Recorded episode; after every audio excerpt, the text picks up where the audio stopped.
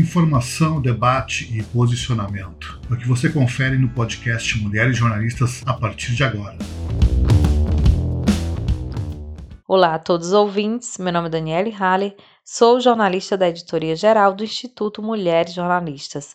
Caso queiram entrar em contato comigo, basta escrever para daniele.haller.mulheresjornalistas.com. Hoje eu irei ler um assunto que tem sido bastante convivido entre as pessoas da área da educação e alunos, assim como os pais: o ensino à distância. Ensino à distância, a tecnologia como ferramenta facilitadora do aprendizado fora da sala de aula. Há um ano utilizando o sistema como método de ensino, professores e alunos ainda veem um futuro incerto a respeito do retorno às aulas presenciais. A chegada do segundo pico mais crítico da pandemia tem adiado um possível retorno às salas de aula. O mês de março chegou com uma das fases mais críticas da crise da Covid-19 no Brasil. Com o número de mortes chegando a quase 2 mil por dia, os governos de vários estados decretaram a suspensão das aulas presenciais. Vivendo uma situação emergencial desde março de 2020, as escolas, alunos e pais tentam se adaptar à nova realidade, o EAD, ensino à distância.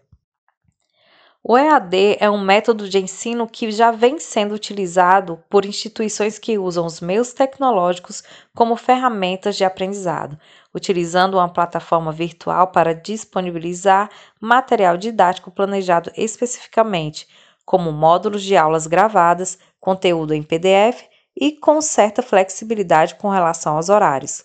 Através de plataformas digitais, os docentes podem realizar videoconferências com suas turmas e trazer seu conteúdo para o ambiente virtual. Cristiane Acácio Rosa é professora de desenvolvimento infantil e especialista em tecnologias educacionais. Ela conta que, por lidar com crianças muito pequenas, no início da pandemia, ela precisou desconstruir o seu conhecimento sobre dar aulas e reconstruir do zero. E diz: abre aspas, precisamos primeiro conscientizar os responsáveis pelas crianças que era necessário sim, para o desenvolvimento, continuar as atividades em casa. Fecha aspas. Em seu canal no YouTube, ela auxilia professores e alunos no uso de tecnologias educacionais digitais. Cristiane comenta que, apesar da familiarização das crianças e jovens com a tecnologia nos dias de hoje, eles ainda precisam de auxílio em certos pontos, como no uso de plataformas digitais de aprendizado, editores de texto ou apresentações. Sobre como a tecnologia pode ser usada para otimizar o sistema de educação remota, Cristiane comenta: abre aspas, nesse momento a comunicação é essencial. Google Meet, Zoom e WhatsApp são ferramentas essenciais nesse momento. As salas de aula virtuais, como Google Classroom, tem otimizado e muito o envio e o gerenciamento de atividades. Fecha aspas. Questionada sobre a capacitação de docentes e alunos no uso das novas tecnologias, ela responde: Concordo que docentes e alunos precisem estar melhor capacitados para o uso de tecnologias digitais na educação, mas não é a tecnologia que vai provar essa modernização, e sim as pessoas que fazem parte do, do sistema de educação. Fecha aspas, finaliza.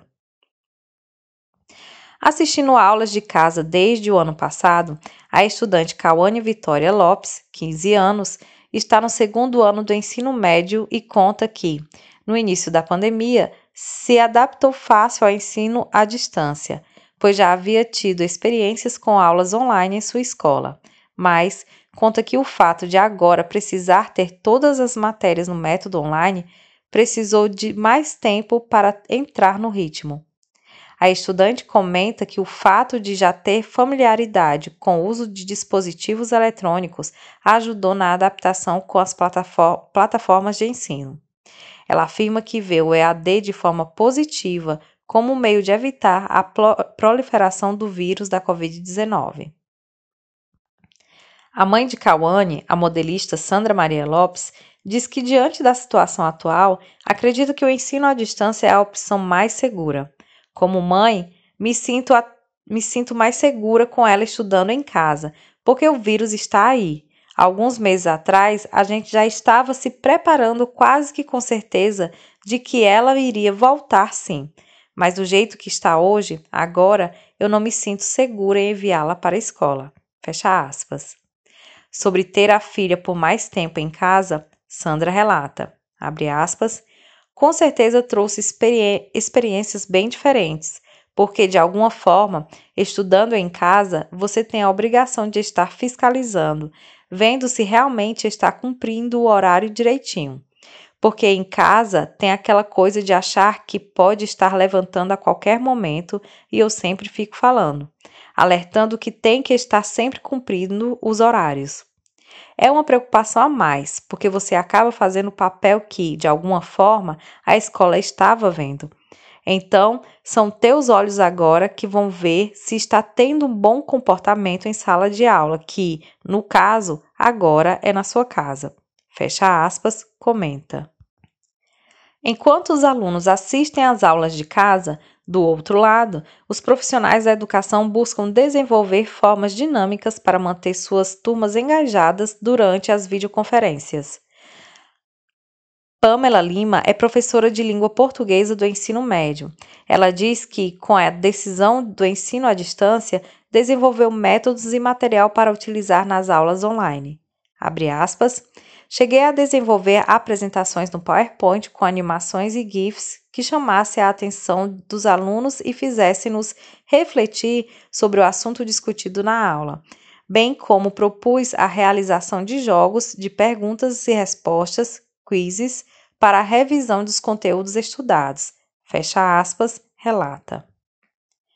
Sobre o papel da tecnologia dentro do contexto da atual educação, Pamela diz, abre aspas, sem dúvidas, a tecnologia tem contribuído tanto na viabilização da comunicação entre professores e alunos por meio dessas plataformas como Google Meet, Zoom e até mesmo WhatsApp, quanto no próprio processo de aprendizagem destes.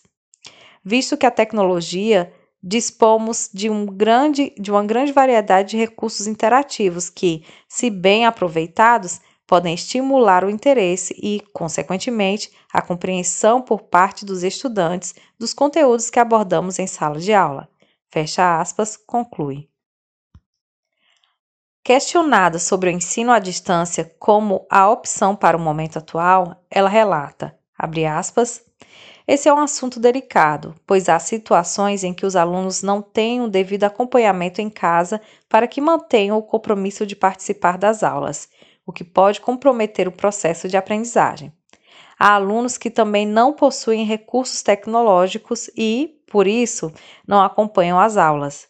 No entanto, diante da, do atual contexto, a prioridade é a manutenção do isolamento social e a modalidade de ensino remoto tem sido a solução mais viável. Fecha aspas. Já a professora do ensino fundamental, Caroline Lopes, conta que foi necessário vencer seus problemas com a câmera para prosseguir com as aulas online. Abre aspas, tenho problemas com uma câmera na minha frente então, não olho para a minha janelinha quando estou online. Me desestabiliza emocionalmente. Fecha aspas. Comenta de forma humorada. Questionada sobre se o fato das crianças e jovens terem mais contato com os eletrônicos hoje em dia permitiu que eles tivessem mais facilidade com o ensino à distância, Caroline comenta, aspas, Inicialmente, foi difícil perceber a tecnologia como ferramenta de ensino e aprendizagem, já que a visão da escola para eles era bem diferente. Com o passar do tempo, eles entenderam como funciona a plataforma online que, utiliz, uh, que utilizamos e descobriram funções antes mesmo de nós, professores, o que também ajudou muito.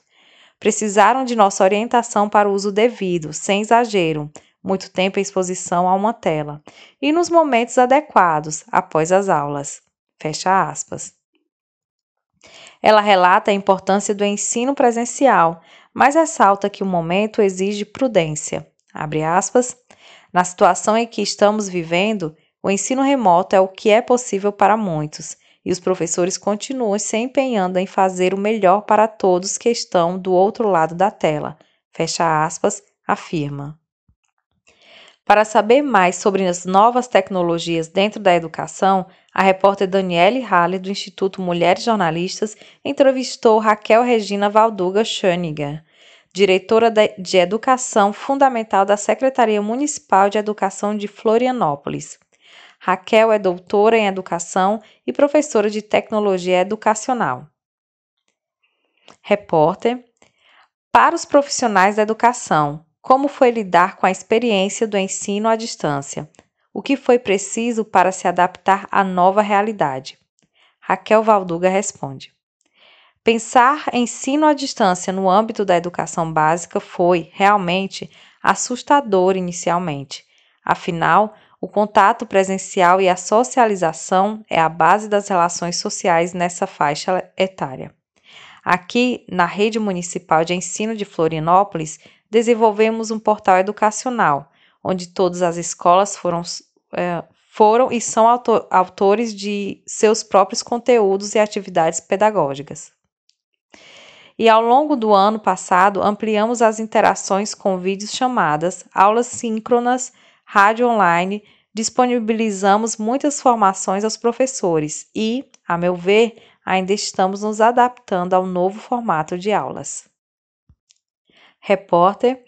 Você acredita que a experiência atual irá causar uma mudança definitiva no sistema de educação? Raquel Valduga responde. Acredito que não uma mudança definitiva com relação ao currículo, mas com certeza já modificou a prática pedagógica, pois muitos professores perceberam que as tecnologias potencializ potencializam outras relações e outras aprendizagens, que é possível para além do espaço físico da escola, ensinar e aprender, e também que nenhuma tecnologia substitui o professor. Repórter. Para os professores, quais as vantagens que o ensino à distância com o uso da tecnologia pode trazer? Raquel Valduga responde. As, as tecnologias auxiliam no planejamento das atividades e na diversidade metodológica, ela nos auxilia, inclusive, no, ma no mapeamento dos interesses dos estudantes, pois através dos formulários podemos elaborar e aplicar avaliações diagnostica diagnosticadas para melhorar nossa prática pedagógica. Repórter.